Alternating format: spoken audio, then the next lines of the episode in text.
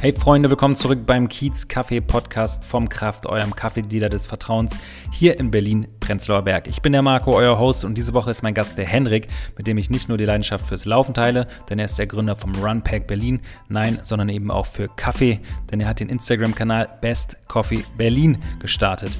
Der Kanal hat schon über 500 Posts, das heißt, er hat mindestens schon 500 Kaffees in diversen Cafés in Berlin getestet. Das heißt, der Mann kennt sich aus. Ihm geht es aber gar nicht so sehr um den Geschmack des Kaffees, sondern einfach nur darum, seine ganzen Kaffeebesuche irgendwie zu porträtieren und zu archivieren und packt das eben auf einen Instagram-Kanal. Trotzdem ist er dadurch für mich schon eine Art Kaffee-Influencer geworden.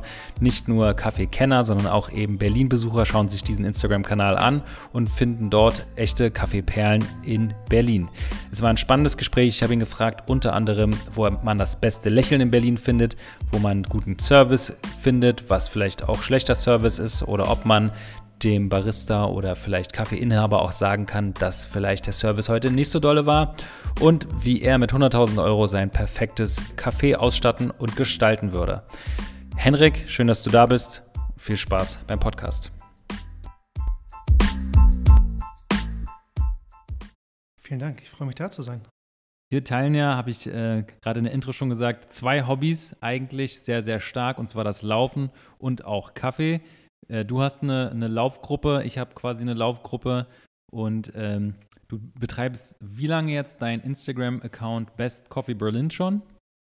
Müssten knapp sechs Jahre sein. Also ich habe gerade überlegt, auch wo du angefangen hast zu erzählen, was bei uns beiden zuerst war. Kannten mhm. wir uns zuerst übers Laufen oder zuerst beim Kaffee? Ich könnte es nicht mehr so genau sagen. Ich glaube, das war so ein bisschen der schwimmende Übergang.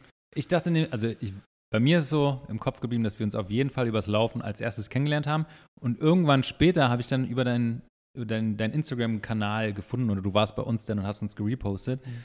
Und mir wäre jetzt nicht klar gewesen, dass du es wirklich schon seit sechs Jahren machst. Ja, fünf, sechs Jahre ist es wohl. Also war so ein bisschen der Übergang. Ähm, ich hatte, glaube ich, auf meinem eigenen Account angefangen. Mhm. Also einfach mal Bilder von Cafés zu machen.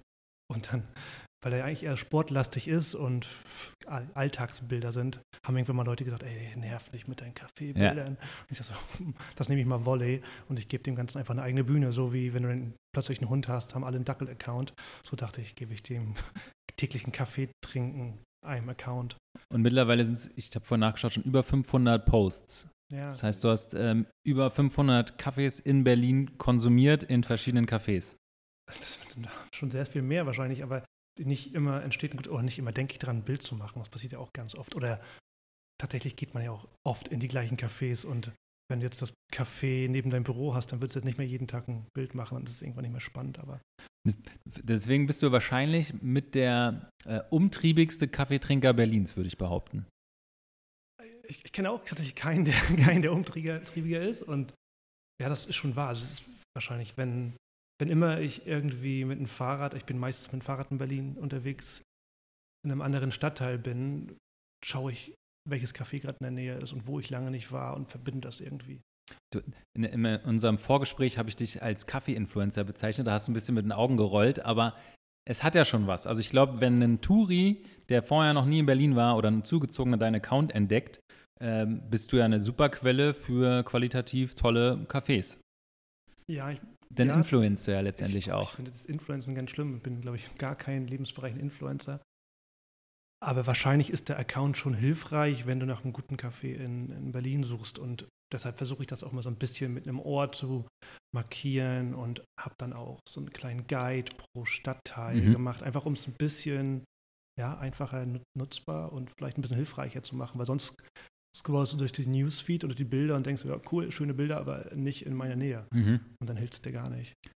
Ähm, um dich nochmal kurz ein bisschen mehr vorzustellen, bevor wir ein bisschen reingehen. Also du läufst ja nicht nur und betreibst nicht nur einen Instagram-Account über Kaffee, sondern äh, erzähl doch mal ganz kurz, was du beruflich machst, damit man dich besser kennenlernt. Genau, beruflich bin ich in der Werbung, habe irgendwann mal BWL, Kommunikation studiert, irgendwann mal bei äh, Ralf Dümmel, den kennt man vielleicht von Höhlers Löwen, bei dem habe ich mal Vertrieb gelernt, also mhm.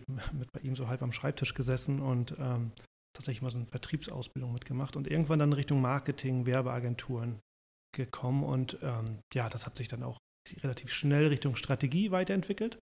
Und heute bin ich ja in der Strategieabteilung, in einer Werbeagentur. Und ja, für die alle, die das nicht kennen, das ist so ein bisschen dafür zu sorgen, dass die Werbung nicht nur kreativ ist und knallt und irgendwie bunt ist, sondern dass sie bestenfalls auch irgendwie ja, was bewirkt, was macht, ähm, ja, irgendwie vielleicht beim Ziel, bei Zielerreichung hilft und ja, einfach das. Gibt es Beispiele, was du gemacht hast, worüber wir reden können? Wenn man jetzt in den nächsten, ja, in den nächsten Monaten gibt es eine neue Smart-Kampagne, Mhm. so vielleicht dann. da Ich glaube auch äh, Richtung Bauhaus, Obi, sowas hast du auch mal gemacht. Hat's Bei ge- Horn habe ich so ein bisschen drauf mitgearbeitet, aber da sieht man nicht unbedingt, mein, da, das können die Kreativen sehr gut ohne den Strategen. Also Okay. das ist, es gibt immer so ein bisschen, bei manchen Jobs sieht man die Strategie ein bisschen mehr, ein bisschen weniger. Also Hornbach macht die Agentur, wo ich war, schon so viele Jahre und da sind die Kreativen so tief im Sattel, da, da braucht es einen Strategen eigentlich am wenigsten. Und dann gibt es andere Kunden, wo sehr viel Strategieberatung ist, da kommt das ein bisschen mehr durch. Hast du denn schon mal irgendwas beruflich mit Kaffee zu tun gehabt? Vom Kunden oder hast du mal irgendwann im Café gearbeitet oder wo kommt überhaupt deine Leidenschaft fürs Kaffee her, deine große? Also ich glaube, zwei Antworten. Also das eine ist noch nicht auf dem Kaffeekunden gearbeitet, aber das lustigerweise geht das so langsam los, dass ich so Mhm. herangezogen werde, so als, äh, ja, als, eine, also als eine Meinung oder eine Stimme, wenn es mal um einen Kaffeekunden gehen würde oder um eine Restaurantkette, die irgendwie mit Kaffee was zu tun hat. Back- Wenn wir jetzt mal an McCafé denken, Mhm. also dann würde man da wahrscheinlich als Meinung oder irgendwann mich mit ranziehen. Das kommt dann schon mal vor im Gespräch. Mensch, wir haben da doch einen irgendwo Der- der bei uns im dritten Stock sitzen, der irgendwie ist der ein bisschen Kaffee bekloppt. Ja. Und wie das entstanden ist, also ich habe das ist wahrscheinlich auch so ein bisschen Berliner Bubble. Also ich kann mich nicht erinnern, dass ich in den 20ern so, äh, ich bin jetzt Mitte 30, also ich in den 20ern irgendwie besonders Kaffeeaffin war. Also ich habe immer Kaffee getrunken, aber eher funktional Kaffee getrunken als irgendwie emotional. Ja. Und dann begann das, glaube ich, so das erste Jahr in Berlin, dass mich so, Arbeit, so Kollegen mit ins Café genommen haben und die waren, ich kann das, kann man Naming machen von Ja, Cafés? klar, ne? klar. Das ist der Chapter One Ja. in Kreuzberg. Das war so das erste Mal, dass ich so Specialty Coffee erlebt habe und das hat für mich voll viel verändert plötzlich. Und dann, ich war auch damals Student und ich konnte mir auch gar nicht leisten, jede Mittagspause einmal mit den Kollegen mitzugehen Ja. und danach noch einen Kaffee zu trinken. Habe das aber doch ziemlich oft dann gemacht. Vor allem freitags irgendwie das Ganze zelebriert. Und Chapter One war so das erste Mal, ich dachte, hey, das ist ja, also Kaffee kann ja viel mehr als nur wach machen. Ja. Und, und dann begann das so los, so begann das irgendwie, dass ich auch geguckt habe, welche Cafés sind denn so ein bisschen wie Chapter One und was Mhm. gibt es auch viel mehr davon und habe angefangen davon, das, das Ganze so ein bisschen zu, das Ganze zu dokumentieren. Finde ich voll spannend. Ich bin ja selber, glaube ich, mit ähm, Bonanza aufgewachsen. Also es war meine, meine Tür in die Kaffeewelt. Also Mhm. als ich da auch war, habe ich gemerkt, ey, das ist hier mehr als nur so ein ähm, Sessel bei Starbucks, wo man mal Buch, gut ein Buch lesen kann, sondern es ist irgendwie eine schöne Welt, auch eine, eine Welt, ähm, wo man mit dem Barista über den Kaffee sprechen kann, in die man eintauchen kann, wo man sich wohlfühlt, wo man abhängen will, wo man nette Leute trifft. Und ähm, ich glaube, da haben ganz viele Pioniere in Berlin halt irgendwie diesen Weg ge gewappnet, ge, ähm, wie sagt man, Geebnet? geebnet, Dankeschön, den Weg geebnet für diese, viele, der, viele der neuen Cafés. Und wir sind vielleicht noch Generation 1 der Kaffeefans in Berlin. Ähm, und da haben halt Chapter One und auch äh, Tres Cabezas, die haben ja in Friedrichshain in der Boxhagener da ihren ersten kleinen Laden gehabt mit Rösterei, da war ich auch noch früher, ich habe quasi daneben studiert, da war ich dann auch in der Studienzeit ganz oft und mittlerweile hat sich ja sehr, sehr viel getan in der Berliner Szene. Ich habe den immer noch nicht gefunden. Also ich, hab, ich, bin schon- ich, ich kenne den Laden sehr wohl und mir wurde auch schon ein paar Mal empfohlen, empfohlen weil es ja auch noch so eine Art Nachbarschaftsladen, so ein bisschen dieses besser in Friedrichshain sein soll. Und ich weiß nicht, ob der Mythos stimmt, vielleicht erzähle ich keinen Quatsch, aber dass die auch noch so ein bisschen die alten Preise von früher haben und das so ein bisschen so aussehen. Also ich hab, bin schon ein paar Mal vorbeigefahren, die Augen offen gehalten. Bisher habe ich noch nicht gefunden, aber Also, glaube ich, mal- gegenüber war ein veganer Dönerladen, also Wöhnerladen. Ja. Gegenüber vom Wöhnerladen. Aber ich war auch schon mindestens sieben, acht Jahre nicht mehr da, deswegen ich weiß nicht, was die Preise sind. Aber der war ganz klein, ganz kuschelig und ganz anders als äh, die 19 Grams. Aber ich gebe mit das eine anzuschließen, was du gerade gesagt hast. Ähm, erste Generation Kaffee-Fans, also ich wahrscheinlich bin ich eher die zweite Welle, wenn ich jetzt Ja. ganz ehrlich bin. Wer ist die um erste nicht Welle? Zu schmücken. Ich glaube, also Kaffee-Fans weiß ich nicht, aber der Account entstanden ist vor allem daraus, dass ich irgendwie das Gefühl hatte, der Hype ist so groß und das, das ist so ein bisschen alles zu abgedreht, ein bisschen zu clean, ein bisschen zu, da waren so Barrieren Mhm. gefühlt. Also da, da fühlen sich bestimmt, bestimmte Cafés angesprochen, aber da war es war ein bisschen zu cool. Also da irgendwie einen Kaffee zu bestellen, hat sich so ein bisschen angefühlt, wie beim Berghain anzustehen. Ja, Du hast gehofft, das Richtige zu bekommen, mit ein bisschen Glück, ja. Vielleicht bedienen sie sich nett, aber vielleicht hast du auch Pech und, und die bedienen dich schlecht oder so. Und das, diese bei, also ich habe mir mal vorgestellt, wenn jetzt meine Eltern nach. Berlin kommen würden und ich die in das Café schicken würden, die würden wahrscheinlich mit leeren Händen wieder rauskommen und, und, und die würden sagen, keinen Kaffee mehr trinken an dem Mein Tag. Sohn, wo ist die Milch und wo ist der Zucker? Warum haben die mir das nicht gegeben? Ja. ja. ja so diese, und diese Barrieren wollte ich so ein bisschen nehmen. Hey, das ist nicht für Kaffee-Nerds so sehr, aber für Kaffeeliebhaber, die einfach gerne guten Cafés in schönen Cafés in netten Stimmung haben wollen und, und die so ein bisschen auf diesen Zug Specialty Coffee zu bringen. Ich glaube, es hat sich auch, ähm, also was ich beobachtet habe, zum Beispiel letztens erst, dass äh, Läden, wo man vor vier, fünf Jahren gedacht hätte, die würden doch niemals ihrem Espresso irgendwas zugeben, was der Barista nicht mag. Zum Beispiel, also ich glaube, es gibt jetzt Frappés in einigen mhm. sehr guten Läden, sowas in der Art wie Frappés. Und das ähm, hätte es einfach früher irgendwie nicht in, Gefühl in, in Berlin gegeben. Aber ich glaube, wir also die Kaffeewelt entwickelt sich auch. Es gibt, glaube ich, relativ wenige Läden, die noch wirklich Handfilter Kaffee anbieten. Die meisten machen einfach Batch Brew, also eine Filterkaffeekanne, zwei Liter, ein Liter, sowas. Das hat sich auch verändert. Früher musstest du Filterkaffee machen, bis dann jeder eigentlich gemerkt hat, ey, das ist, da brauchst du eine Weile für, bis, bis das Ding fertig ist und damit verdienst du auch nicht so viel Geld oder du musst 8 Euro nehmen. Ähm, da bist du dichter dran als ich. Ich hätte erst das Gefühl, es kommt immer noch wieder zurück, also so ein bisschen wie Wedding kommt, ne? Aber ja. ich hatte auch so, der Filterkaffee kommt wieder, das äh, würde ich sagen, dass in manchen Cafés, also wenn Kommt, glaube ich, echt drauf an, wie doll der Vor, also jeder, vielleicht die, die Läden, die selber rösten, mhm. haben vielleicht mehr Fokus auf wirklich handgemachten Filterkaffee und machen dann Aeropress, machen V60 so eine Sachen. Aber die, die nicht selber rösten, die vielleicht die in den Kiezen sind, gehen dann, haben vielleicht einen schwarzen Kaffee aus der Filterkaffeemaschine. Aber so viele, glaube ich, machen eigentlich ähm, nicht mehr Handbrühen. Du hattest Bonanza ja erwähnt. Also ich glaube, dort in der Rösterei in Kreuzberg, da siehst du schon öfter welche draußen sitzen, das hat dann auch irgendwie was Entspanntes, wenn die dann die, äh, die kleine Kanne, die Glaskanne da haben und sich das so selbst nachkippen und das ja. ein bisschen genießen und auf diesem Brettchen an, das, das, das ja. sieht schon sehr liebhabermäßig aus. Ist es auch. Ist natürlich, zum Beispiel, wir hatten es auch früher, aber irgendwann ähm, hat der Kunde, also wir, wir, haben immer nur noch ein, wir haben einen Barista pro Schicht. Äh, du warst oft genug schon bei uns zu Besuch. Und wer denn, wenn der dann noch zwischendurch mal eben einen Filterkaffee machen sollte oder zwei, dann haben alle Leute, die einen mhm. Cappuccino to go haben wollten, 25 Minuten gewartet gefühlt.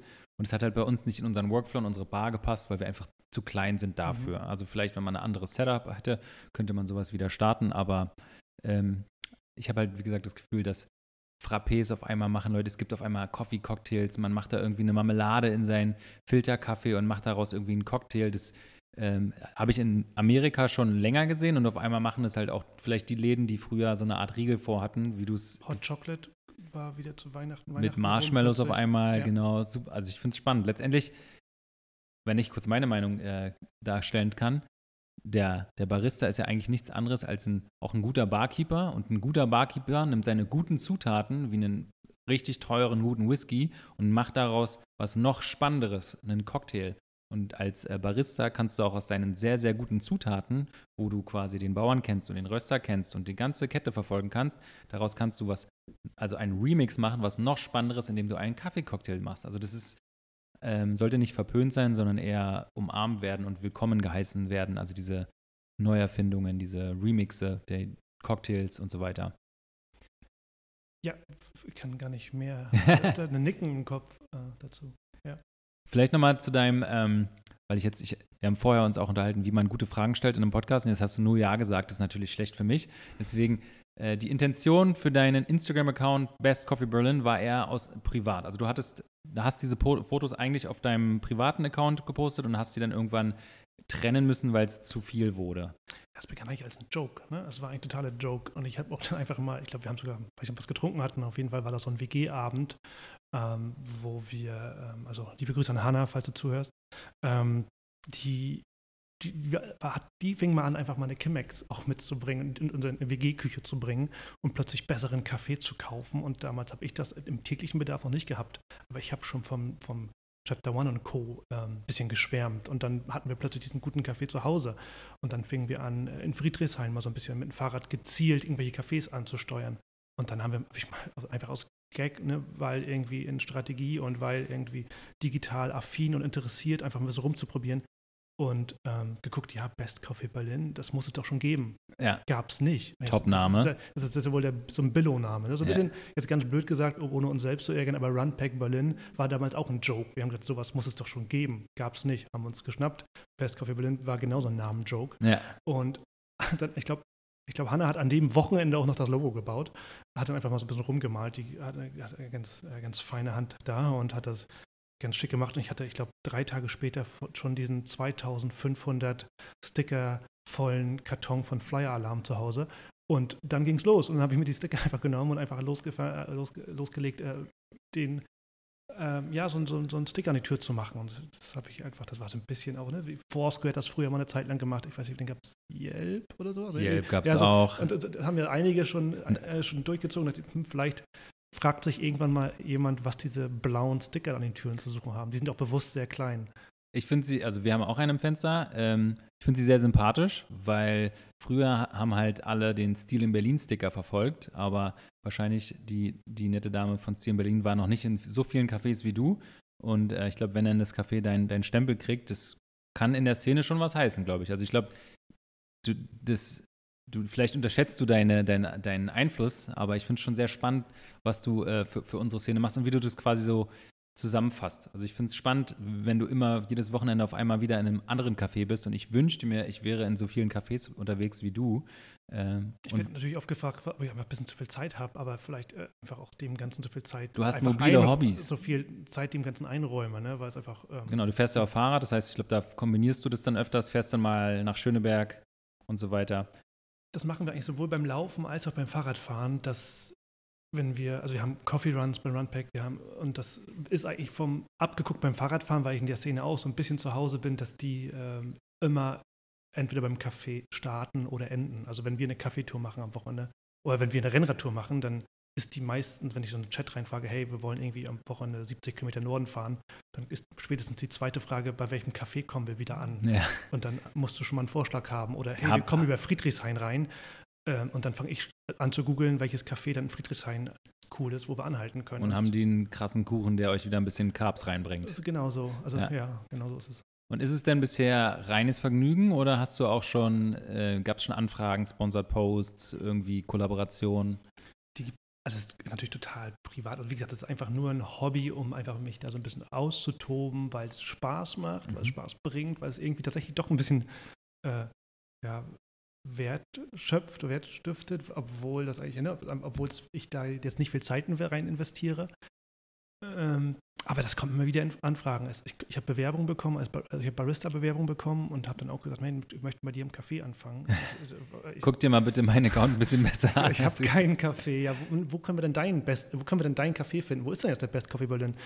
Ich, ich, hoffentlich schätzt du mich nicht so doof ein, dass ich, wenn ich einen Kaffee hätte, das Best Coffee Berlin äh, nennen würde. Das wäre ja auch ein bisschen dämlich. Ähm, sowas bekomme ich öfter und ja auch äh, mal einen Kaffee geschickt, einfach um den zu testen für zu Hause. Das kommt schon mal vor. Ansonsten, ich habe da gar keine wirtschaftlichen äh, Absichten. Wie kochst du denn zu Hause deinen Kaffee?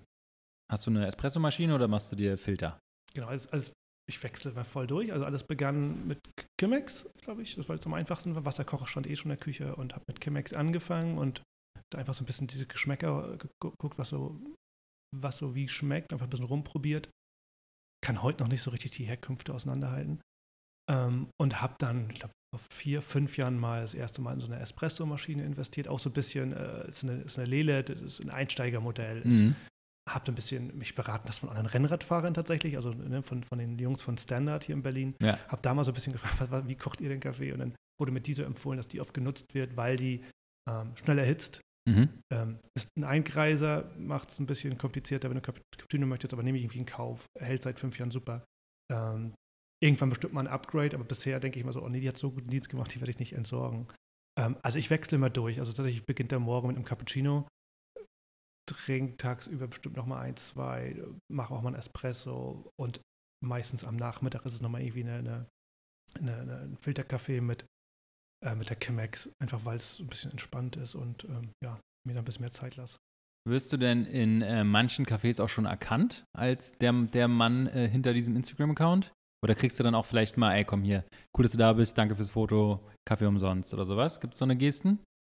Also ich werde manchmal angeschrieben und gesagt, komm doch mal rum. Oder ich Mhm. habe auch schon von Kaffeeeröffnungen ähm, bekommen, dass jetzt die so ein bisschen das professioneller machen. Da gibt es ja welche, die irgendwie drei, vier Cafés haben und dann, wenn die jetzt die nächste Öffnung haben, dann haben die so ein Set von äh, Pressebildern und sagen Mhm. so, hey, wir würden uns freuen, was kostet es denn, wenn du einen Post auf deine Seite machst? Und sag ich so, pff, nee, gar nichts. Und Mhm. ich will das auch nicht machen. Ich werde auch nichts von euren Bildern posten, weil vielleicht komme ich irgendwann mal rum. Und ja, dann sag Bescheid und dann führen wir dich rum. Ich sage, nee, ich sage nie Bescheid. Aha, okay. Also ich finde, es ist jetzt kein, ich will da kein Geheimnis draus machen, aber ich finde das total bescheuert, wenn ich jetzt da sage, also ich bin aber, ich will auch, ich will auch kein Kaffee da gratis haben.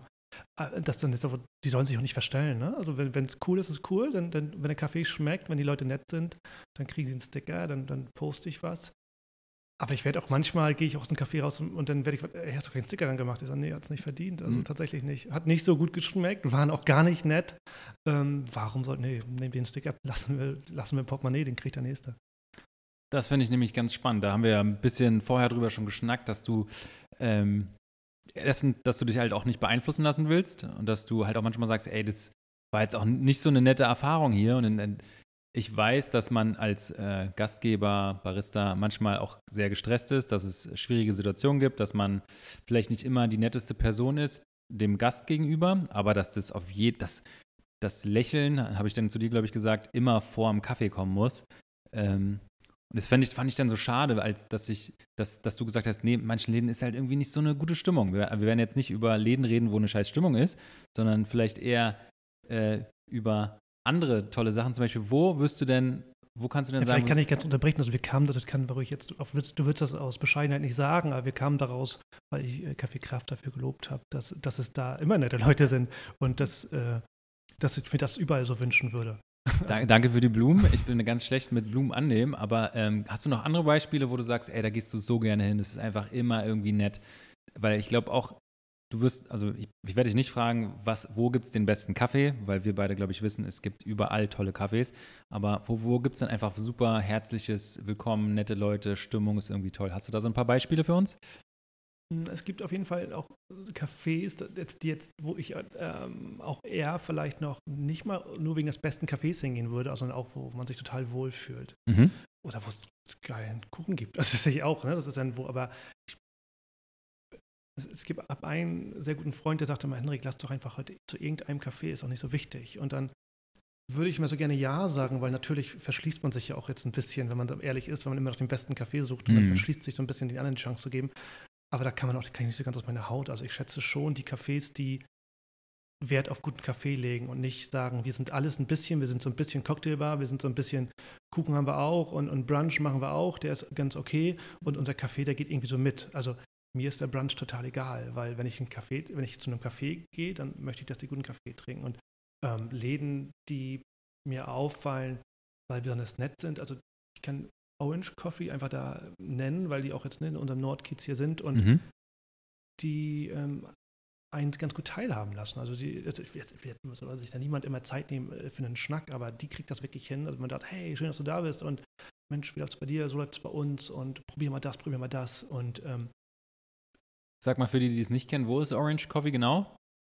oh, jetzt, Ist es, äh, also ich, Boah, von, hier aus musst du die Bornholmer fahren und dann so verlinken. Also du ist, kommst, ist es das ist Prenzlauer, ist, Prenzlauer Allee, kann ja, das sein? Prenzlauer Allee, äh, Also ganz kleiner Laden ähm, an einer sehr befahrenen Straße eigentlich. Mhm. Genau, Orange Coffee. Ich pack's in die Show Notes, Ja. könnt ihr es alle finden. Hast du vielleicht auch noch einen Tipp oder eine andere super tolle positive Kaffeeerfahrung, also auch von Läden, die man nicht so kennt, weil Orange Coffee, glaube ich, ist noch nicht bei so vielen auf dem Radar. Die sind jetzt schon ein bisschen bekannt, aber ich habe gerade vor kurzem eine ganz nette Erfahrung gehabt bei Happy Baristas Mhm. in Friedrichshain. Die sind auch gerade wieder auf, glaube ich. Die waren, glaube ich, länger zu, jetzt auch durch den Lockdown. Und ich habe im Friedrichshain, das ist eigentlich eine gute Erfahrung, weil es an eine schlechte Erfahrung anschließt. Also ich hatte ähm, vor zwei Jahren, war das mal irgendwie so, ich war oft bei Happy Baristas und oft bei Silo zum Beispiel. Und irgendwann haben die angefangen, so auf ähm, Wait to be Seated umgeschaltet und, und, wollten so ein Brunch-Play sein. Und alles war sehr fancy und alles auch so ein bisschen Friedrichshain-mäßig Touristenfang. Ja? Und Mhm. ich war da äh, mit einem Kumpel unterwegs, sag ja hier, ähm, Baristas müssen wir anhalten, halten wir beim Rennradfahren oft an, Ja. ist super. Nee, keinen Platz bekommen, äh, würde eine 45 Minuten dauern, bis wir, okay, ja, Silo ist auch, war auch cool, war ich drei, vier Jahre nicht hin. Nee, keinen Platz bekommen, muss weiterziehen. Und dann sag ich, ey, krass, ich fahre durch Friedrichshain und wir kriegen keinen Kaffee. Ich würde doch einfach, dann sollen die auch draußen Fenster aufmachen, einfach Kaffee rausgeben. Ich Mhm. möchte nicht mal drin sitzen, ich würde ihn auch to go nehmen.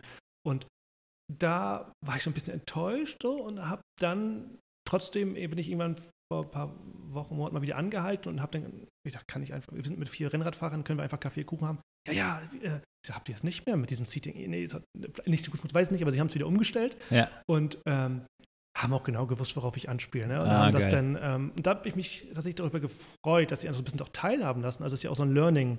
Äh, pff, 2020 war für uns alle viel Learning und Leute probieren Sachen aus, verändern Dinge. Und ähm, das finde ich auch ganz spannend, wenn man da ruhig die, ähm, seine Gäste mit teilen, äh, so ein bisschen mit entlang nimmt. Ich finde ja auch, dass äh, Vater Carpenter da immer super, also ähm, blickig war. Die haben einfach gesehen, ey, wir brauchen, wir haben hier einen To-Go-Bedarf und wir haben einen äh, Frühstücksbedarf. Deswegen hatten die ja zwei Kaffeemaschinen, quasi zwei Schlangen, Mhm. die To-Go-Schlange und die äh, To-Sit-Schlange mit äh, Table Service und auch für mich einfach ein super Konzept mit Service, Essen, Kaffee. Da stimmt irgendwie alles. Die Location natürlich auch beeindruckend. Ja. Also, Hast du noch andere Beispiele für tolle Locations? Also, weil ich, ähm, wie gesagt, du bist in mehr Cafés unterwegs als ich. Gibt es noch irgendwelche anderen ja. Hinterhof-Geheimnisse, die, die wir teilen müssen? Geheimnisse weiß ich nicht, aber ich, wenn man, manchmal ist man doch wieder für wen das ein Geheimnis ist und ein bisschen überrascht äh, und, und für mich vielleicht nicht. Also ich finde Ben Rahim, finde ich ganz toll, weil die so ein bisschen einfach anders sind. Die haben es hinbekommen. Also jetzt haben die ja vergrößert. Ähm, seitdem war ich, ich war jetzt noch nicht seit der Vergrößerung da, wo es offen war. Ich war nur im Lockdown da und da ist die Mhm. Vergrößerung da nicht so sehr bemerkbar. Ähm, aber die haben so einen orientalischen Touch. Also sehen Ja. die Tassen ganz besonders aus. Da sehen die Tische mit so kleinen Steinen drauf. Das ist alles, es fühlt sich in diesem Hinterhof alles so ein bisschen an wie Urlaub. Ist natürlich auch im Gendarmenmarkt, sind natürlich, äh, nee, Gendarmenmarkt, in den Hackschnöfen, sind natürlich auch viele Touristen.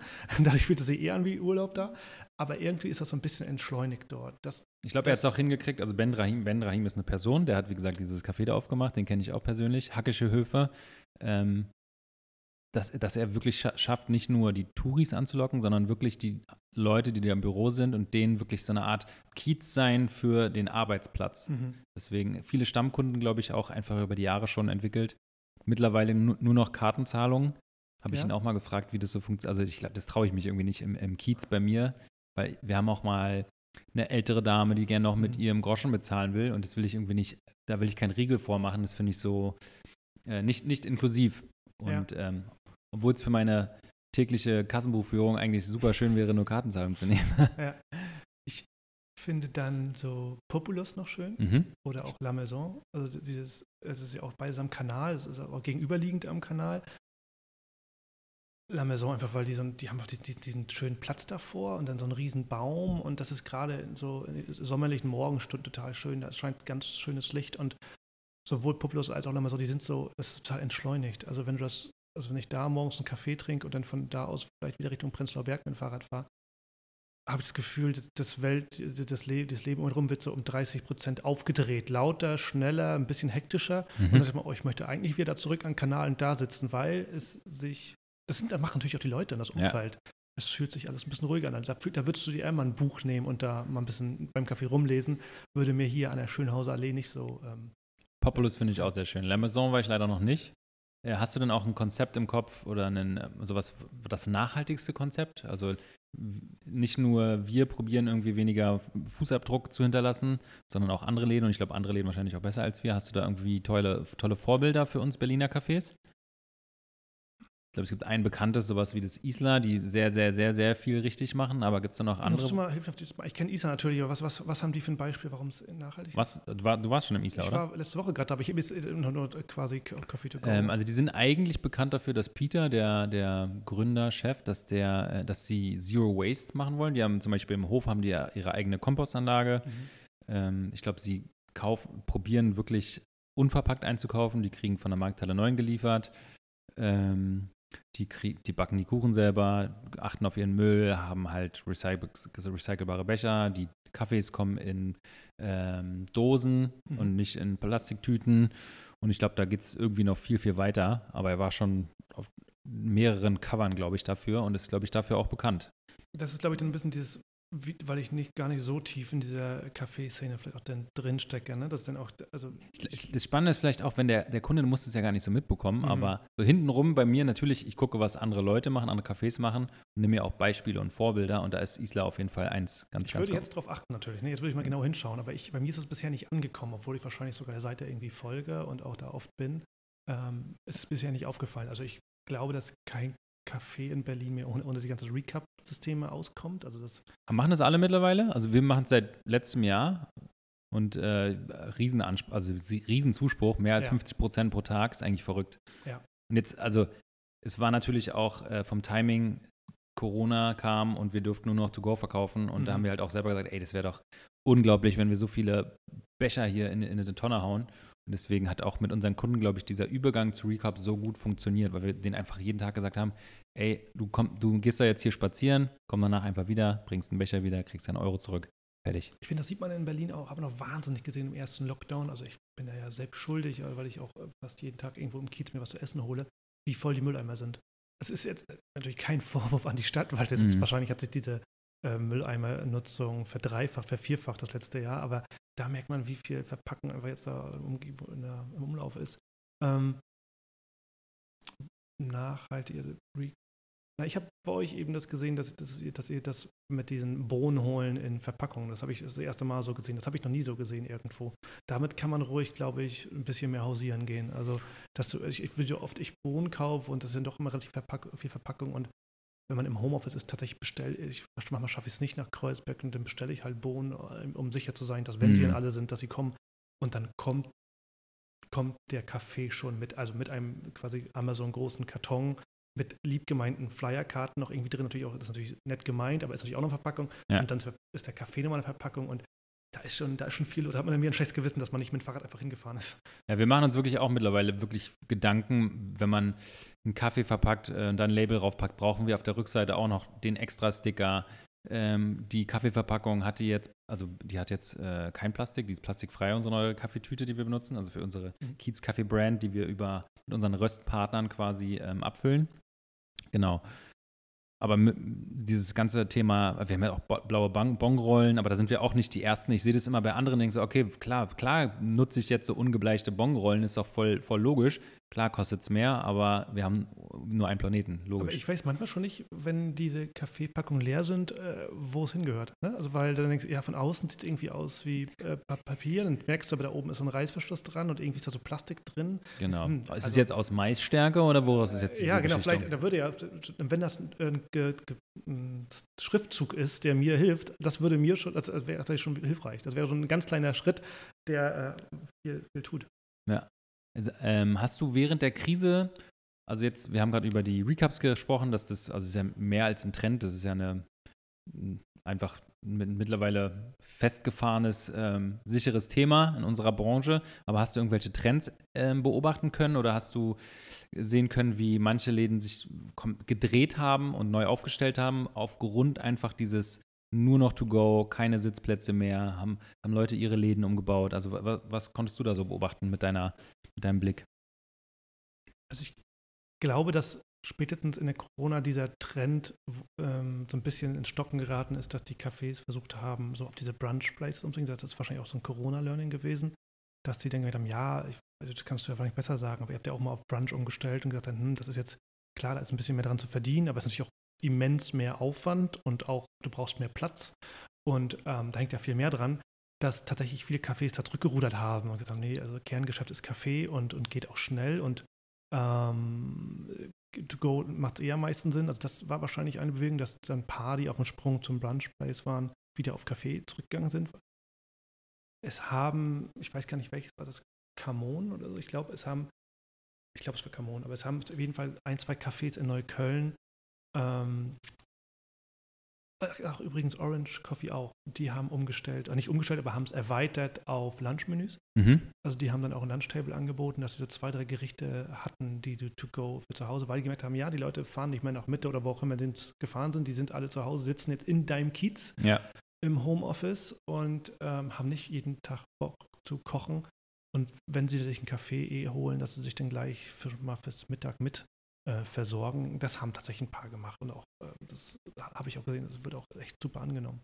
Ich glaube, manche haben auch so eine Art äh, Supermarktregal eingerichtet. Also wir kriegen mhm. alle, also zum Beispiel unsere Eier kommen irgendwie aus Brandenburg und sind super Bio-Eier. Aber verkauft ihr Eier auch? Nee, ich habe vorhin dran gedacht, weil ich saß vor euch und wir, klar, wir haben ja so ein bisschen mal im Vorgespräch hatte ja äh, Positionierung und das ja Kiezladen. Da ich dachte, ja, was ist denn ein Kiezladen? Wenn jetzt ein Kiezladen ist, dann wäre es ja auch total toll, wenn ich da am Samstag, wenn ich meinen Kaffee hole, mir die sechs Bio-Eier vom, äh, vom Kiezbauern, keine Ahnung, blöd gesagt, hole ja. und, und vielleicht schon mal noch, irgendwie noch zwei, drei andere Sachen. Das waren alles bei uns auch Überlegungen, weil ich das zum Beispiel beim Isla auch beobachtet habe. Die hatten dann einen Wein im Regal, die mhm. haben dann Brote im Regal gehabt und die Eier und das Mehl, wo was wir auch alles ähm, gut kriegen. Also wir, wir, hatten ja alle Angst, dass bald keine, also wir hatten nicht alle Angst, aber die Leute hatten Angst, dass äh, Klopapier alle ist. Mhm. Und auch es gab dann, gab mal vielleicht auch kurzzeitig wenig Eier oder Nudeln oder sowas. Und wir haben wie gesagt, gute Lieferanten aus Berlin und Brandenburg und haben das dann, aber wir haben es irgendwie nicht gemacht.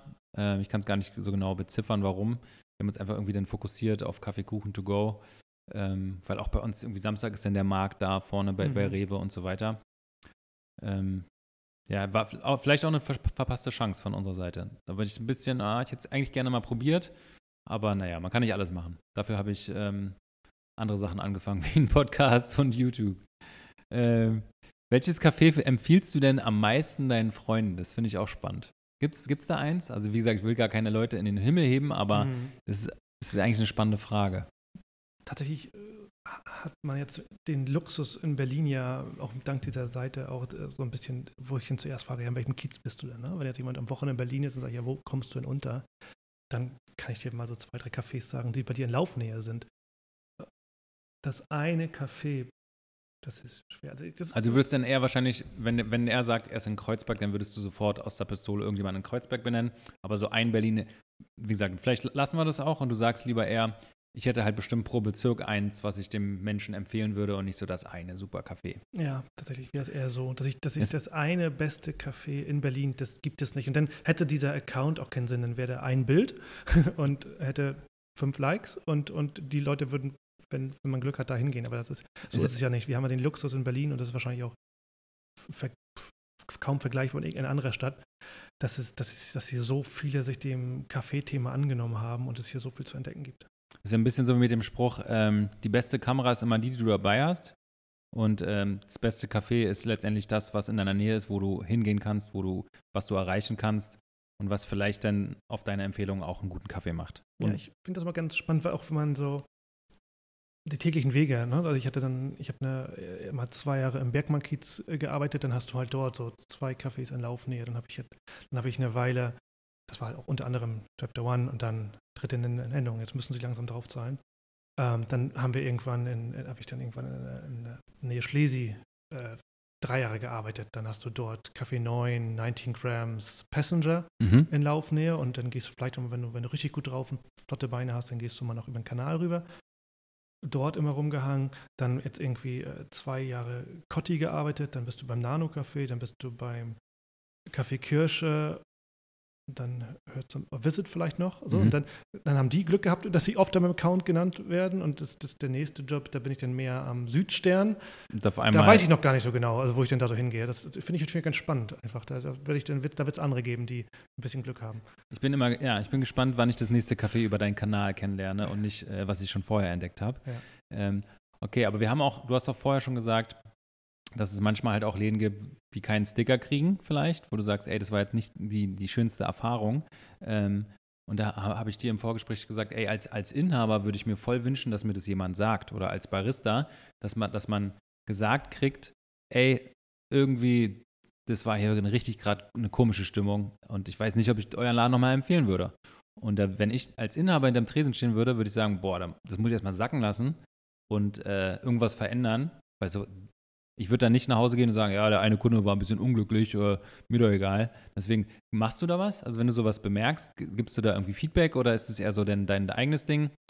Oder kann ich dich vielleicht dazu überreden, auch mal sowas dann dem, dem Laden zu schreiben? Verdient hätten sie es. Ich mag mich immer da nicht dann irgendwie so aufspielen vielleicht. Also ich, ich habe das Gefühl so, ja, also vielleicht bin ich da auch so ein bisschen zu, also ich ganz persönlich bin irgendwie so aufgewachsen für so ein freundliches Hallo. Das tut keinem weh, das ja. macht für mich so viel. Und ich gibt so Cafés, es gibt so eins, das kann ich jetzt nicht nennen, das mache ich so gerne, da bin ich so oft und da gibt es so zwei, drei Baristas, die sind super nett, da, da freue ich mich immer, mit denen schnack ich kurz. Und dann gibt es aber eine, das ist sogar die Besitzerin, mhm. die guckt kaum hoch und die sieht mich da wahrscheinlich jeden zweiten Tag rein rauskommen. Ich denke so, boah, manchmal habe ich schon gedacht, so, nee, ich, heute ist sie da nur da, ich gehe weiter, ich gehe heute zum anderen. Und habe normalerweise müsste man es denen sagen, aber ähm, da sind dann noch die anderen Baristas im Café und, und die, die machen das ein Stück weit wieder wett. Aber ja, das ist für mich so ein No-Go und, und, und ähm, ja, da, da, also ja, Freundlichkeit tut echt nicht weh, ne? Ja. Ich krieg's auch manchmal gesagt. Also ich bin ja auch ein gesprächiger Mensch eigentlich und manchmal treffe ich halt Leute auf der Straße und sage, ey Marco, ähm, letztens da war das und das bei dir im Laden oder da war der Kollege oder die Kollegin war da, da habe ich so eine pumpige Antwort bekommen. Und dann sage ich, ey, danke, dass du mir das sagst, finde ich super, weil ähm, ich muss ja auch mit denen irgendwie ins Gespräch gehen, Feedback-Gespräch gehen und gucken, dass die, auch wenn, weil ich sage immer, jeder kann einen schlechten Tag haben, aber das, äh, das mein, äh, das Café ist so ein bisschen wie, mein, wie ein Wohnzimmer, mein Wohnzimmer und auch das Wohnzimmer in dem Fall von meinen Mitarbeitern. Und sie holen Gäste rein und da wird dann kein Gast irgendwie pampig angemacht. Auch wenn man einen schlechten Tag hat, dann sage ich, ey, wenn du einen schlechten Tag hast, dann frag doch deinen Kollegen, wenn ihr zu zweiter seid, ob er vielleicht mit dem, mit dem Kunden kurz sprechen kann. Weil manchmal ist man einfach nicht auf einer Wellenlänge ja. und dann ist es voll okay, wenn man sagt, ey, Entschuldigung, mein Kollege übernimmt gerade, weil ich habe hier gerade zu tun. Aber dann hau dir nicht so eine pumpige Antwort von Latz, weil das bringt gar keinem und nachhaltig, langfristig vor allem nicht mir. Und, ähm, das, und ich finde auch ein Lächeln, also es ist, ich trinke auch einen Kaffee, wenn ich, wenn ich weiß, da ist der netteste Mensch der Welt und der ist seit zwei Wochen Barista, dann trinke ich da auf jeden Fall trotzdem einen Kaffee, weil dem gebe ich doch eine Chance und dann vielleicht gibt man dem mal einen Tipp oder man unterhält sich halt. Aber das Nettsein ist für mich so viel wichtiger, also dieses ähm, Gastfreundschaft, als jede Qualität von Kaffee. Du hast mich mal irgendwie in anderen Rahmen mal gefragt, wer so das schnellste, der schnellste Service ist. Und ja. das, da habe ich gesagt, das ist mir so ein bisschen gleich. Also es gibt schon so ein, zwei Cafés, wenn wir dann so mit unserer Fahrradgruppe da mit fünf, sechs Leuten oder im Laufen irgendwie ankommen, dann sagen, ey Henrik, heute nicht wieder dahin. Da hat das mal, also wo der eine seinen Kuchen und Kaffee leer hat, hat der andere noch einen Kaffee gehabt. Da können wir nicht mehr hingehen. Das gibt's schon. Aber wenn man so durch ein, zwei Cafés und das dauert länger, pff, das könnte mir nicht egaler sein. Also normalerweise. Da bist du aber, da bist du schon recht flexibel, weil ich bin selber auch super, so, oh krass, was aber nie so lange. Also nicht nur bei meinem eigenen Laden, sondern ja. auch woanders. Und das spiele ich auch ganz oft mit den Kollegen. Sagst, ey Leute, ihr, ihr, müsst ja nicht rennen, aber man kann sich vielleicht ein bisschen, man kann dem Kunden auch ein Gefühl geben, dass ihr euch ein bisschen beeilt, dass ihr einfach merkt, da ist jetzt eine Schlange und ihr beeilt euch ein bisschen. Ja, mir ist tatsächlich dieses, wenn ich ins Café gehe, ist ja nämlich mir bewusst eine Pause. Also bei mir geht es ja, ne, dann, das ist für mich dann dieses, okay, weg vom Laptop, weg aus dem Meeting und jetzt, und dann bin ich ja gar nicht so böse, wenn das drei Minuten länger dauert. Dann ja. ist meine Pause ein bisschen länger und hat man ein bisschen mehr abgeschaltet und dann, ähm, das wäre, ich wurde letzten Wochen, weil ich, ich weiß nicht, woran es kommt, aber ich habe mir irgendwie so, ich führe auch oft Leute zu Kaffee ein, also irgendwie das, diese, diese Thematik und bringe mal Kaffee mit, schenke, ich verschenke oft, ich bekomme auch oft Kaffee geschenkt zum Geburtstag, wo ich mich immer darüber freue. Ich verschenke aber auch oft Kaffee. Mhm. Und ähm, habe dann, zu Weihnachten habe ich so zwei mal Kaffee mitnehmen wollen und wollte die gemahlen haben. Und dann kann ich auch verstehen, dass nicht alle Cafés eine zweite Mühle da stehen haben, um ihre Kaffee aber da wurde ich so blöd abgelaufen lassen. Und dann gedacht so, oh nee, jetzt euch, da trinke ich auch keinen Kaffee mehr. Also ich meinte, boah, nee, das dauert doch jetzt fünf Minuten, bis ich dir jetzt einen Kaffee gemahlen habe. Ich sagte so, ja, aber ich wäre ja auch mal wieder gekommen zu trinken. Diese fünf Minuten habe ich denen ein bisschen übel genommen, dass sie die nicht in meinen hm. Geschenkkaffee investiert haben. Das ist alles, ist alles erklärbar, ne? Aber es ist äh, viele. Genau, man kann es ja anders formulieren. Sagen, ja. ey, voll gerne, aber da ist eine Riesenschlange. Ich kriege die fünf Minuten, glaube ich, jetzt nicht hin, weil dann würden alle mega lange warten oder so. Ich war dann tatsächlich kein, kein Geschleim, aber ich bin dann einfach diese, diese äh, fünf Meter weitergegangen zu euch und hatte Kaffee von einem anderen Café und habe dann gefragt, ob ich die bei euch mal, was überhaupt gar kein Problem war, obwohl ich gar keinen Kaffee gekauft habe, ähm, man, man, ne, man, fühlt sich dann blöd, wenn man jetzt ne, bei den 19 Grams Kaffee bei euch reinkommt und sagt, ich will die mal gemein haben. Also, was ist mit dir? Hast du noch alle? Aber das ist doch, äh, also, wenn ich dann, wenn, wenn, wenn, wenn, wenn du da irgendwann mal zurückgewiesen wirst ja. oder irgendjemand da draußen bei uns im Laden oder ich glaube, auch jeder freut sich doch, dass du einen guten Kaffee gekauft hast bei 19 Grams. Also, mhm. ich freue mich, dass du qualitativ guten, nachvollziehbaren Kaffee kaufst und deswegen wenn ich weiß, dass viele, viele 95% der Leute haben keine Kaffeemühle oder mehr, 98% haben keine Kaffeemühle zu Hause, na klar malen wir den. Oder mhm. ist doch, also für mich ist es eigentlich selbstverständlich und ich glaube, das ist auch unsere Politik im Laden.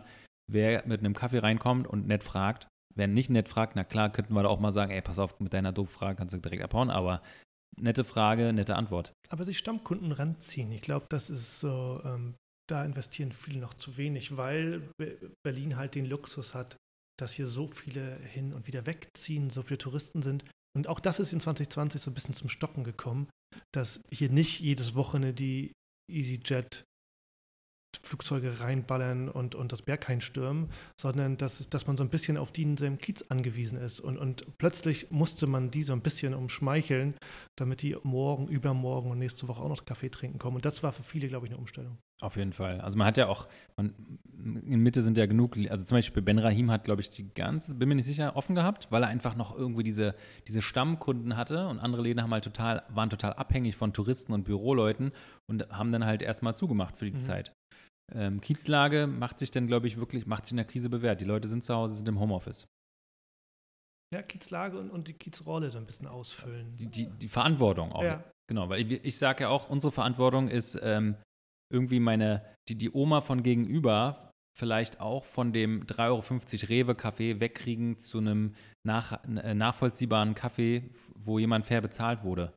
Und das kriegen, das ist so voll das, ähm, wie sagt man, nitty-gritty, total mhm. ähm, kleines Denken, aber das hat dann irgendwo dann doch auch in unserem Kiez auf jeden Fall einen großen Einfluss. Ja, diese, gewisse, diese Verantwortung bezieht ja auch eine gewisse Verlässlichkeit mit ein. Und dann vielleicht nicht jede Woche, oh, hat er heute offen, hat er morgen, morgen er wieder zu, Donnerstag wieder auf, äh, jetzt, ist es von 10 bis 15 Uhr, nächste Woche ist von 12 bis 18 Uhr. Das, ich stand 2020 vor sehr vielen verschlossenen Cafés, wo ich dachte, hä, gestern war noch, so, klar kann man verstehen, weil warum soll, sollen die Cafés Sicherheit bieten, was die Politik einem nicht bieten kann, so. Mhm. Ähm, die müssen auch jede Woche neu planen, aber ähm, ja, da so ein bisschen diese Verlässlichkeit auszustrahlen, wäre schon ganz, Hast du dich da meistens über Instagram dann informiert be bezüglich äh, Öffnungszeiten? Ja, tatsächlich, ja. Also oft geschaut, Mensch, lohnt es jetzt, äh, da mit dem Fahrrad hinzufahren? Wie viel Wert würdest du denn selber den, äh, dem Content, den, den Instagram-Kanälen von Cafés zusprechen? Also glaubst du, als, als Kunde ist das so das oder die Quelle von Informationen? Also wo, wo alle, du bist ja ein bisschen mehr in der Szene drin und ein bisschen größerer Fan oder Liebhaber, aber ist das eine, die Quelle, auf die wir Gastronomen, Kaffeebetreiber auch wirklich Fokus legen sollten? Ich kenne eure Geschäftszahlen zu wenig, aber das muss ich auch so ein bisschen trennen zwischen dem, was ich beruflich mache und, und, und dem privaten Kunden sein.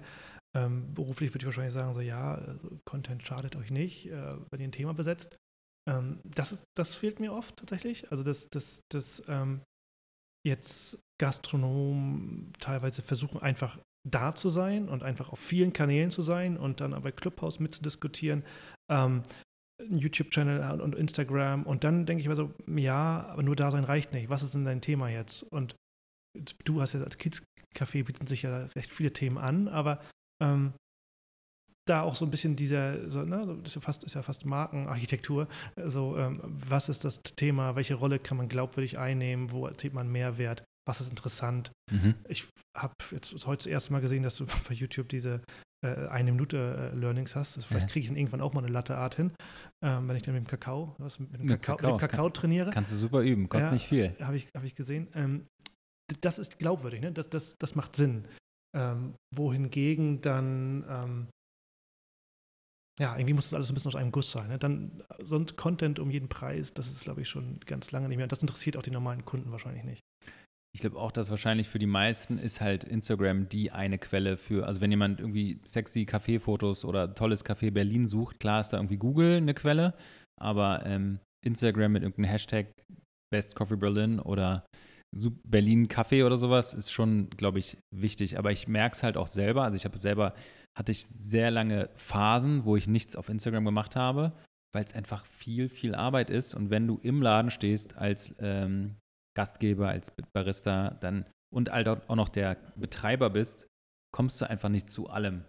Also da, wahrscheinlich werden viele sagen, ah, ich habe keine Zeit oder so, aber ich glaube, gerade jetzt hat uns doch wieder auch die, die, die Zeit, die Welt gezeigt, wie wichtig ähm, der Content eigentlich ist. Um ja, was ist denn dein äh, Ergebnis bisher? Wie, wie, wie, glaubst du denn, wie dein Content, du machst ja nur sehr viel gerade, wie glaubst du, hat sich das ausgewirkt bisher? Also ich glaube, es, es hilft wahrscheinlich sehr, ein Gesicht zum Kaffee zu haben. Also letztendlich passiert in meiner Tasche, in meinem Portemonnaie, Portemonnaie passiert da noch gar nichts. Also da ist, ich habe kein, ich habe keine äh, Anfragen von Firmen, ob die mir mal mein Video äh, sponsern wollen und auch nicht, weil ich einen Podcast mache. Ich glaube einfach nur, dass es äh, langfristig wichtig, also ich, ich glaube oder ich habe das Gefühl, falls das, falls meine Strategie funktioniert und ich wirklich eine, eine, eine authentische Marke aufbauen kann, die ähm, den Leuten zeigt, ey, dieses Kiezcafé-Ding von dem Marco, der hat irgendwie Ahnung und der ist ein sympathischer, ehrlicher ähm, Mensch. Und der macht jetzt in Leipzig einen Café auf. Dann, glaube ich, könnte das durch diese langfristige Strategie vielleicht funktionieren. Mhm. Ähm, und das sind so eher die Gedanken. Also ich mache das einmal, weil es mir total Spaß macht, aber weil ich, glaube ich, auch damit vielleicht den Weg ebnen kann für ein Wachstum, ein gesundes Wachstum in Ecken, wo, weil das ist, also ich, vielleicht sehen meine Videos gerade nur 100 oder 1000 Leute, aber vielleicht in zwei Jahren, wenn ich halt sage, ey, jetzt ist der Punkt, jetzt möchte ich in Charlottenburg, Spandau, weiß ich nicht, oder in äh, Schöneberg oder in Pankow einfach einen Café aufmachen, dann wissen die, ey, das sind die, die auch YouTube machen und vielleicht auch einen Kaffee-Podcast haben. Ich glaube, dann hat man vielleicht ein bisschen besser den Weg geebnet. Und das ist so mein, mein äh, Gedankenspiel, mhm. warum ich das mache. Du brauchst keine Live-Analyse machen. Ich habe mich zuerst gefragt, okay, wenn jetzt äh, der Podcast ist, äh, Leute aus der Umgebung, die man kennt, ne? vielleicht sind es die Leute, wenn das Kiezcafé ist die Rolle, dann müsste der Podcast die Leute im Kiez quasi, die spannenden Leute im Kiez vielleicht interviewen. Das ist, glaube ich, so ein bisschen die, die, das, die erste Intention war, oder ähm, deswegen, mach, ich wollte das immer persönlich machen, weil ich halt super viele spannende Leute in sieben Jahren in meinem Café kennengelernt mhm. habe. Und na klar sind die irgendwie meistens im Kiez, manche sind schon weggezogen. Ähm, und diese Gespräche wollte ich irgendwie digitalisieren. Und deswegen ist halt diese Podcast-Idee noch viel früher als YouTube entstanden. Okay, und YouTube ist dann äh, Knowledge? YouTube ist Knowledge mit, also ich habe jetzt gerade mit meinem mein Hafermilch Do-it-yourself-Fail war so ein bisschen authentischer, weil ich, äh, weil natürlich nicht alles immer so glatt läuft und ähm, ich dann nicht nochmal ein perfektes Do-it-yourself Hafermilch-Video gedreht habe. Ähm, genau, Knowledge, aber auch ähm, ein Video sagt halt über unsere Brand oder uns oder mich viel, viel mehr als ein Foto auf Instagram. Wenn jemand mhm. sich drei Minuten Video von mir anguckt, ist ja der, der ein, der, was ich hinterlasse, um keine Ahnung wie viel Prozent höher als ein Foto.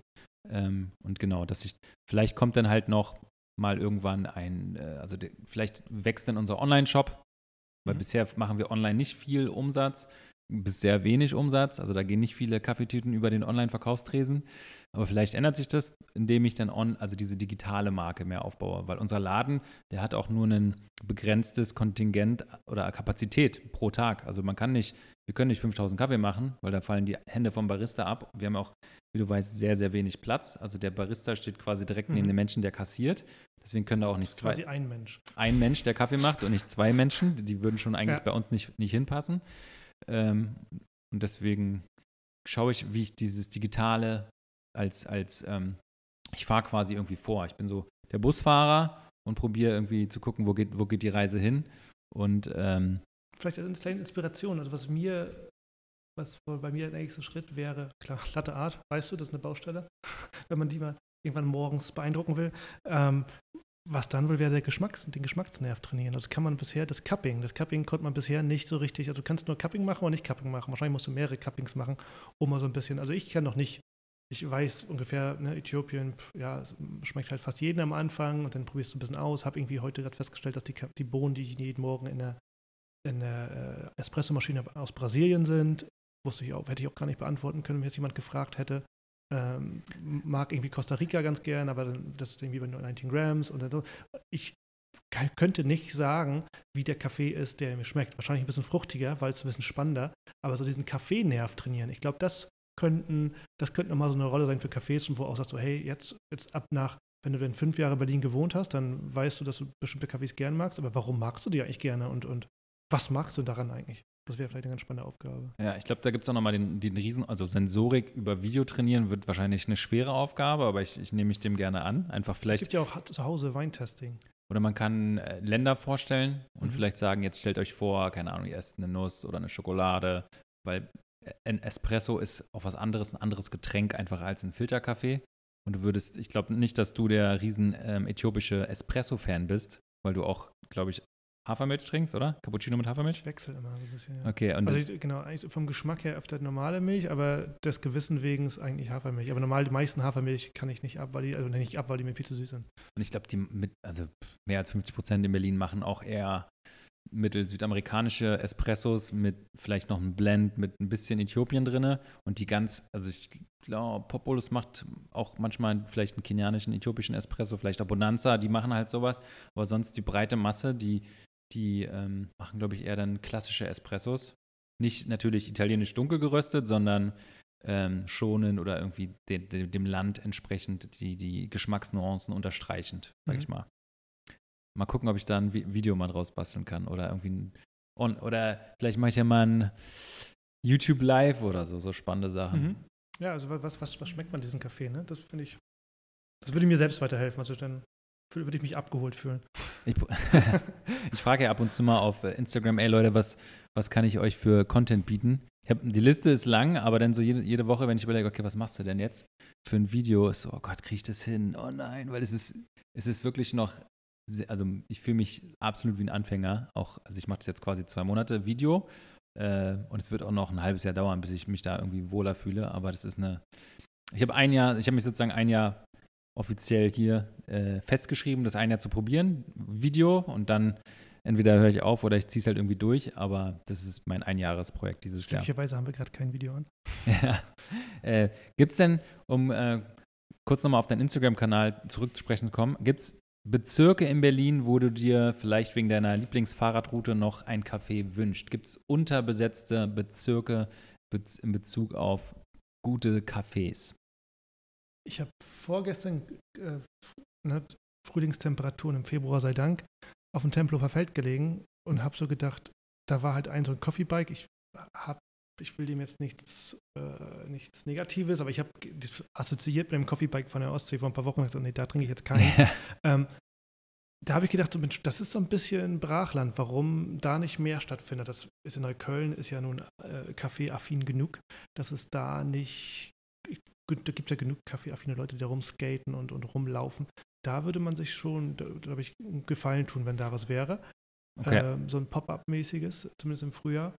Ähm, Pankow raus, denke ich immer. Also der Pankow ist ja nun, gut, in ganz Prenzlauer Berg wohnt, kauft irgendwie. Äh, irgendwie ziehen- Pank- alle genau, wenn du zwei Kinder hast, ziehst du dann nach Pankow. Mit Genau. einem Kind bist du dann Eins Prenzlauer geht gerade noch so irgendwie in, der- in, in der Wohnnische noch untergebracht und ab zwei Kinder musst du nach Pankow raus.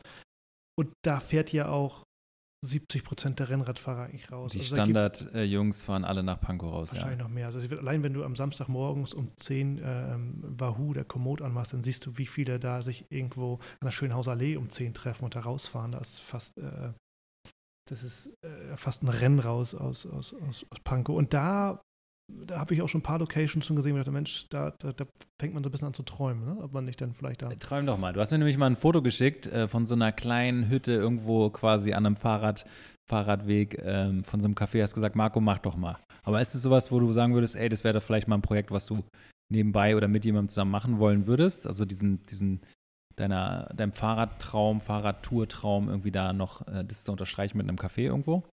Ja, das ist. Wie viele Hobbyprojekte passen in, in den in den realen Alltag rein? Ich mache schon sehr viel Quatsch, irgendwie auch so, so Strategiegruppen, Young Planners Germany, APG, Runpack, Kaffee-Account. So richtig viel Platz ist nicht für, also da so, kommt ja hoffentlich auch mal wieder so Themen Richtung wie Familie, irgendwo sowas mal irgendwann rein. Ähm, aber ja, klar, also Kaffee irgendwie, das, da, das, da träumt man auch so ein bisschen. Ähm, aber tatsächlich, wieder zu dem von vorhin, das wäre dann kein Brunch-Café oder sowas, das wäre dann ein Café-Café. Und auch so eins, ähm, also was ich dir geschickt habe, kann man uns kurz erklären, das ist in Asien ja vor allem der, äh, der Platznot geschuldet. Sehr viele kleine Kaffee. In den kleinsten Nischen gibt es irgendwie eine 10.000 Euro Kaffeemaschine, die dann Mhm. irgendwie aus so einem kleinen Fenster rausgereicht wird. Und das würde mir ja völlig reichen, weil dann müsste ich mich da mit dem Fahrrad nicht anstellen und irgendwie wait to be seated, sondern einfach, hey, hier Kaffee und was ich, schnell ein Stück Kuchen. Das geht ja eigentlich relativ einfach und dann musst du auch nicht mehr als einen Barista da stehen haben. Und was ich dir geschickt hatte, war sowas fast so wie so ein, ja, eigentlich wie so ein kleines Gartenhaus. Ja. Ähm, draußen einfach mit ein paar Hockern dran und, und von allen Seiten einsehbar und auch äh, fast bedienbar. Und sowas wäre schon ganz schön. Ich glaube, in, der Köpenicker Straße wurde letztes Jahr, ich weiß nicht, ob es das noch gibt, hat mal ein Café so einen Container hingestellt in so einen Hinterhof. So einen gelben? Ja, ich weiß gar nicht, welches Also dieses, es gibt einen in Kreuzberg, glaube ich, im Hinterhof, so einen gelben ähm, Plastikcontainer von einem Bauhausdesigner, den sie extra irgendwie aus Ungarn zurückgekauft haben. Sieht super cool aus, super schön aus. Aber es erinnert mich auch ein bisschen an Kopenhagen, wo es halt auch an den Plätzen gibt es immer so ein kleines Häuschen. Ja. Und da hat äh, Coffee Collective halt auch so ein Häuschen Ja. jetzt übernommen, übernommen und macht da einen Kaffee.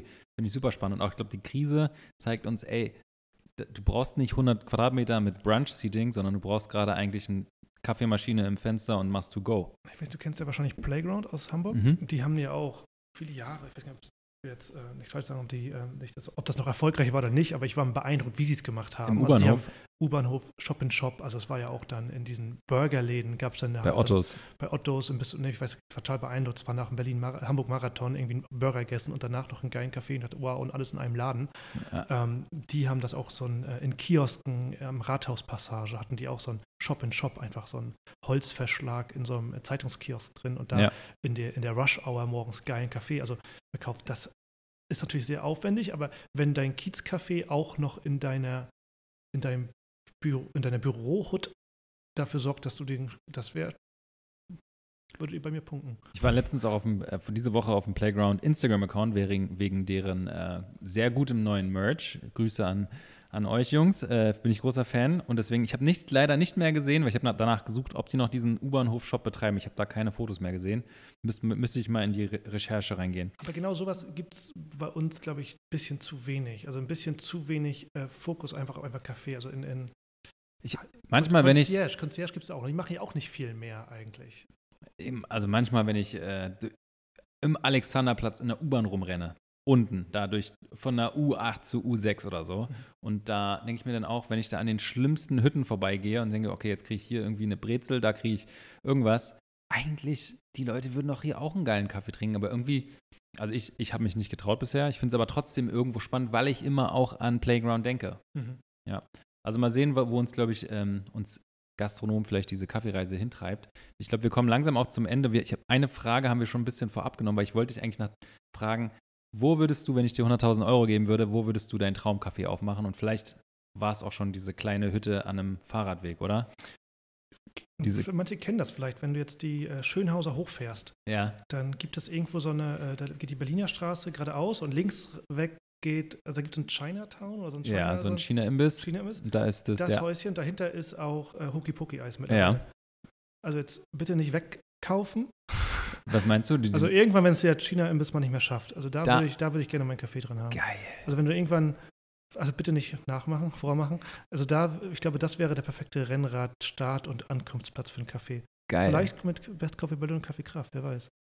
Geil. Wir sind für alles Ich kann, offen. ich kann halt keinen Kaffee machen, ich kann ihn nur gut trinken. Und es gibt äh, perfekt leckeres Eis genau dahinter. Und ich finde, ich weiß genau, wo du meinst, weil ähm, wenn du links reinfahren würdest in diese Straße, ist an der Ecke ein Laden, da war früher mal ein Klamottenladen drin, der hat gebogene Fenster und so einen Eckeingang.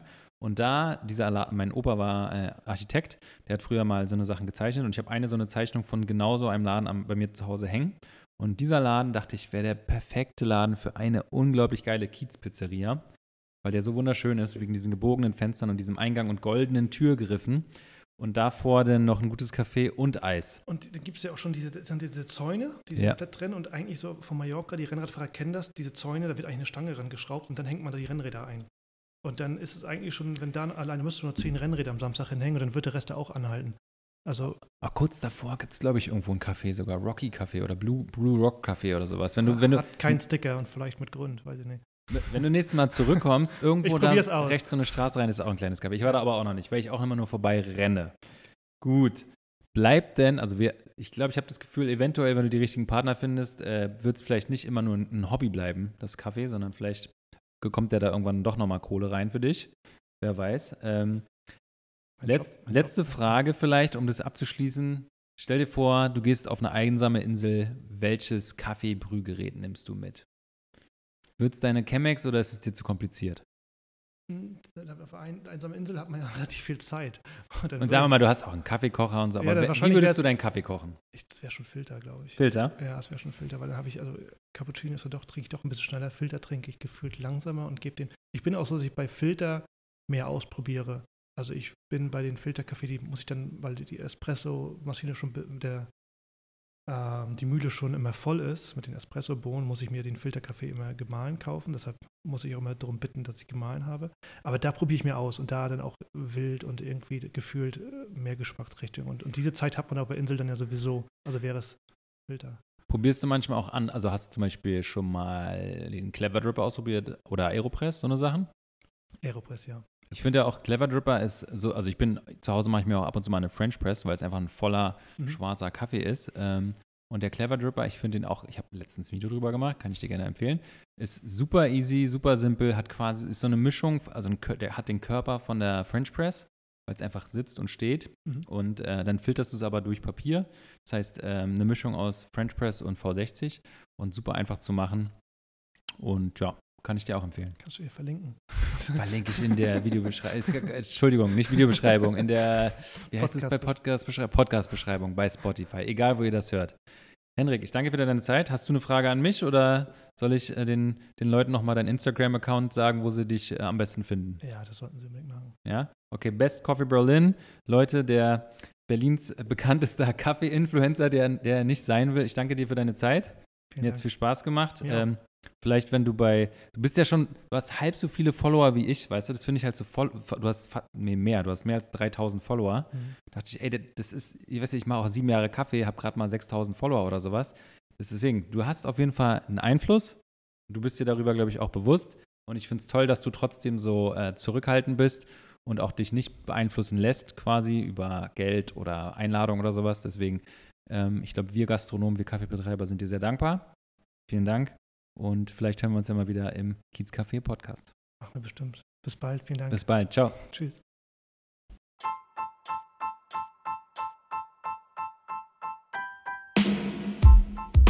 Smile First, Coffee Second. So könnte vielleicht der Titel für diesen Podcast heißen, denn Hendrik und ich haben uns darauf geeinigt, dass ein Kaffee kann noch so gut schmecken, wenn die Kaffeeerfahrung oder die Experience, das Lächeln, der Umgang, der Service, wenn der einfach nicht passt, dann geht man raus und ist auch mit seinem super leckeren Kaffee nicht so zufrieden.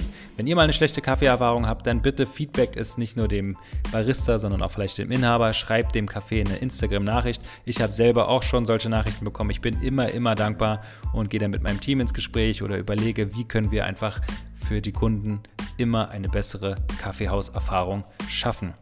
Auf meiner Liste steht auf jeden Fall Orange Coffee zu besuchen. Ich weiß nicht genau, was auf eurer Liste steht. Wenn ihr Lust habt, meine YouTube-Videos anzuschauen, dann packe ich mal unten einen Link zu dem Kanal in die Videobeschreibung oder in die Beschreibung von diesem Podcast. Und ich freue mich, wenn ihr das nächste Mal wieder einschaltet zum Kiez Café Podcast.